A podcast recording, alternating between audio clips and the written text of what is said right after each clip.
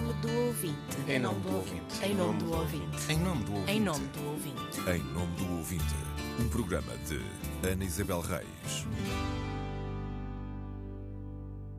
Debates. A campanha eleitoral ainda não começou, mas já chegam mensagens sobre a imparcialidade e o pluralismo na rádio pública. Neste Em Nome do Ouvinte, falamos dos debates para as legislativas. Um debate é um instrumento da democracia que permite o confronto de ideias entre candidatos e o esclarecimento dos cidadãos. O conceito incide no conteúdo, mas passa também pela contabilidade de quem teve mais ou menos tempo. Em nome do pluralismo, fazem-se contas aos minutos e segundos dados a cada candidato ou partido, ao número de vezes que uma declaração é transmitida num noticiário e de quantos partidos foram ouvidos no mesmo segmento informativo. Os números substituem-se ao conteúdo na forma como se avalia a cobertura jornalística de um período eleitoral. Os ouvintes estão atentos e, em tempo de pré-campanha, recebi as primeiras críticas e as primeiras sugestões. Um ouvinte começa por escrever que a Antena 1 faz muito e bom serviço público, mas logo a seguir aponta falhas na cobertura dos debates das televisões e dá um exemplo. Um dia com três debates, o primeiro só foi notícia uma única vez, ao contrário dos restantes. O ouvinte dizia ainda que a Antena 1 não divulga os debates do dia e em que canal podem ser vistos. A estas queixas responde o diretor de informação da rádio, Mário Galego. Fazemos o acompanhamento de todos os debates televisivos. Todos são acompanhados, temos sempre um jornalista que ouve do princípio ao fim, depois faz um resumo que é transmitido nos noticiários seguintes. Todos têm o mesmo interesse, mas naturalmente que o que é novo, o que é notícia, o que é relevante tem certamente mais interesse da nossa parte e de quem está a fazer os noticiários. E será sempre um desequilíbrio, sim, pode haver desequilíbrios entre uh, o número de vezes que passa um resumo no noticiário do que outro.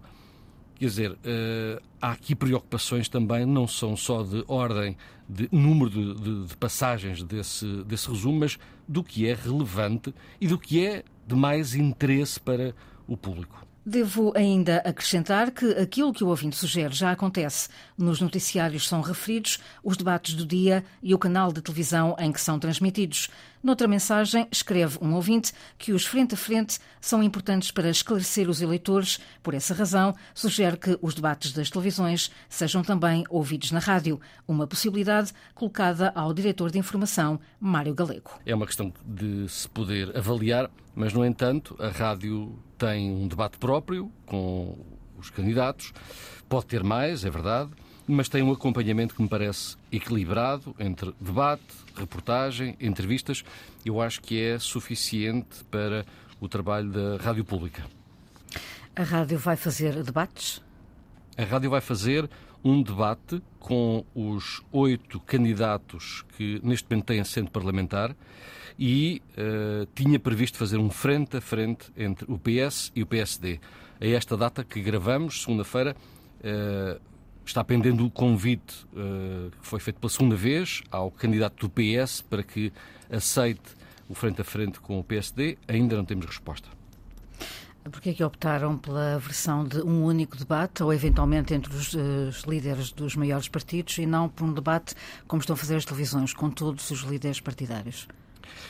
Achamos que era uh, um exagero para a rádio, porque ao longo de toda a campanha vamos ter uh, dois jornais de campanha e vamos ter também, por dia, uma entrevista a um dos candidatos. Uma entrevista que uh, tem 10, 15, 20 minutos uh, num espaço logo a seguir ao, ao chamado prime time da rádio. temos às nove e meia da manhã um jornal de campanha e logo depois do noticiário das 10 temos uma entrevista a todos os candidatos. Achamos que também o acompanhamento dos partidos que não têm assento parlamentar está bem resolvido. Temos três repórteres que vão acompanhar ao longo de toda a campanha uh, esses partidos. Temos também os nossos correspondentes envolvidos na, na, campanha eleitoral para que não, não haja falhas no acompanhamento de cada uma das candidaturas e, portanto, todo este vamos a votos, que é assim que lhe chamamos esta campanha eleitoral, acho que está bem resolvida. Apesar de, se tivéssemos eventualmente mais gente na equipa da política, por exemplo, que é um temos, nesta altura, falta de meios humanos, podíamos pensar noutros voos, mas este parece-nos muito equilibrado. Mário Galego, diretor de Informação.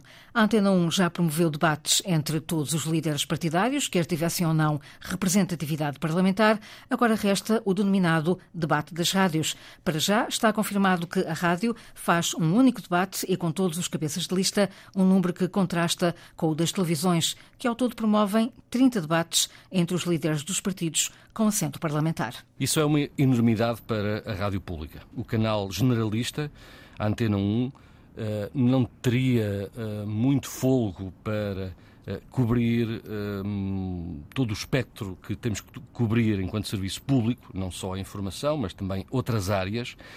E julgo que há aqui uma diferença.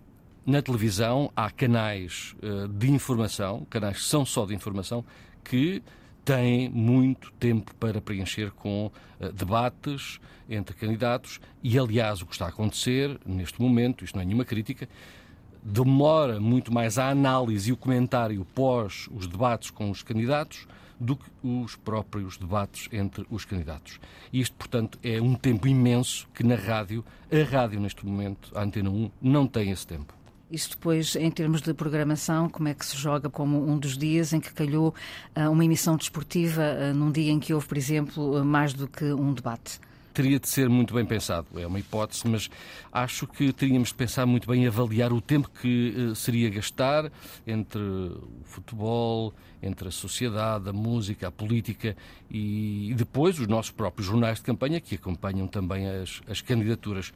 Relativamente ao debate das, das rádios, eh, como é que se encontrou este processo de todas as rádios organizarem um único debate? Já é uma tradição, desde há seguramente três eleições, não sei se três, se quatro eleições legislativas, que as rádios uh, nacionais se juntam uh, e nacionais e aquelas que têm uma atração mais por notícias. Voltámos uh, ao modelo que já tínhamos adotado, acrescentámos este ano uma outra rádio, que é a Rádio Observador, e o debate será feito com as quatro rádios: Antena 1, Renascença, Observador e TSF. Com quatro moderadores? Com quatro moderadores. Temos quantas pessoas em estúdio? Entre moderadores e líderes partidários? Vamos ter oito mais quatro. Para... Espero que todos. Para quanto tempo? Para duas horas de debate. Chega? Entendemos que sim, entendemos que chega, sim. Portanto, vão ter uh, o debate das rádios e depois a Rádio Pública tem também as entrevistas aos principais líderes dos partidos com assento parlamentar e os partidos que não têm assento parlamentar.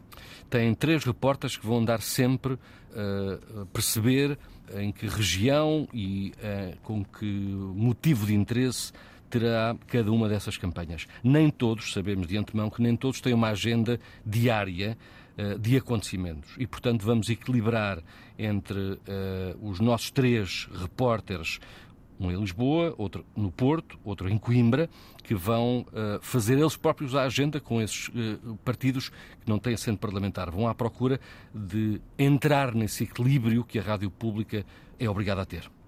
Eu vou antecipar uma pergunta que já me foi colocada pelos ouvintes noutras épocas eleitorais, que é a de que uh, se parte do princípio, ou pelo menos aquilo que os ouvintes quando escrevem partem do princípio, é que obrigatoriamente tem que respeitar o tempo para cada um dos partidos. É assim?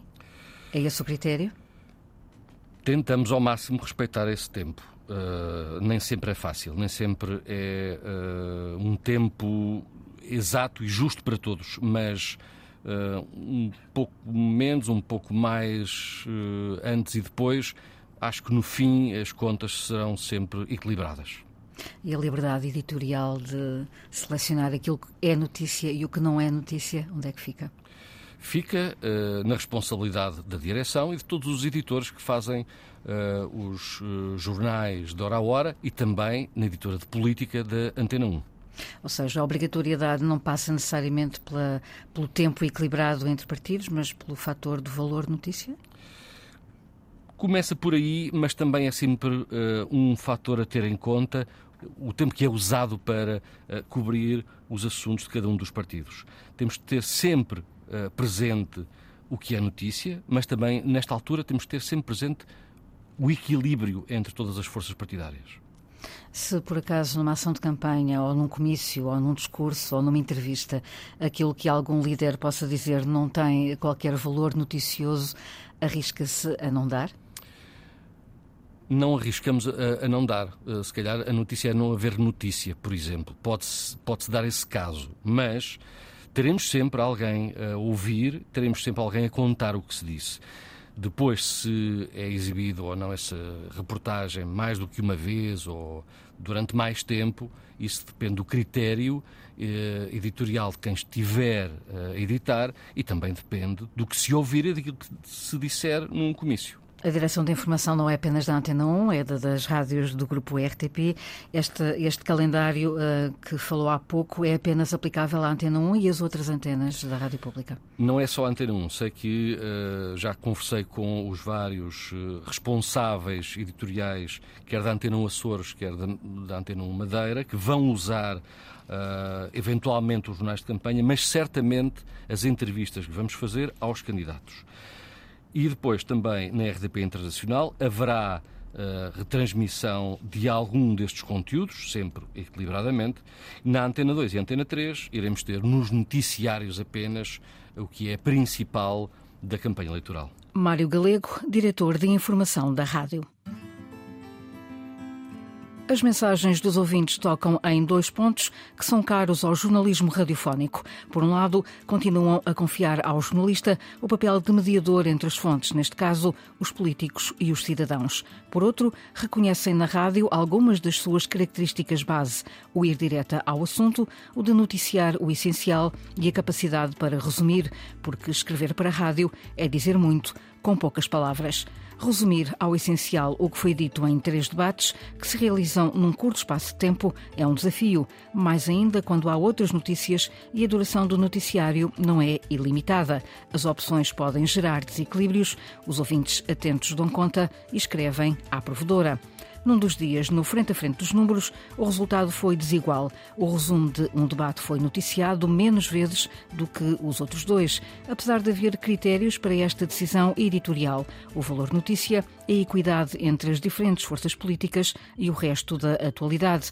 Mas, como diz o diretor de informação, em tempo de eleições, todas as opções editoriais têm de ser medidas caso a caso para que haja equilíbrio. Mas esse equilíbrio entre forças políticas também não pode nem deve deve colocar em causa a liberdade editorial e os critérios noticiosos, sob o risco de se medir o debate político não pelo seu conteúdo, mas pelo pêndulo do relógio ou de uma conta de somar e subtrair. As queixas dos ouvintes fazem lembrar a velha frase de que a rádio anuncia e a televisão mostra. Hoje, a rádio mostra tanto quanto a televisão e a televisão anuncia tanto quanto a rádio. Mas no caso concreto dos debates, a rádio não mostra porque não os faz, optando por outros modelos. Um frente a frente entre líderes dos dois maiores partidos, a que se soma um debate entre todos os cabeças de lista e entrevistas aos oito líderes partidários. Na rua, a seguir a campanha eleitoral, vão andar 14 repórteres de forma permanente. Três são para os dez partidos sem representação parlamentar. Todas as fórmulas são válidas desde que correspondam à efetiva prestação do serviço público e desde que haja instrumentos de avaliação que permitam aferir se os modelos adotados contribuíram para o debate plural de ideias e para o esclarecimento dos ouvintes, eleitores. Esse terá de ser assunto para outro debate, mas interno. A caixa de correio do provedor está aberta aos ouvintes das rádios, web rádios e podcasts. Pode escrever a partir do sítio da RTP, em rtp.pt, enviar mensagem à provedora do ouvinte. Em nome do ouvinte, um programa de Ana Isabel Reis, com o apoio dos jornalistas Célio de Souza e Inês Fujás, gravação de Alberto Cardoso, montagem de João Carrasco.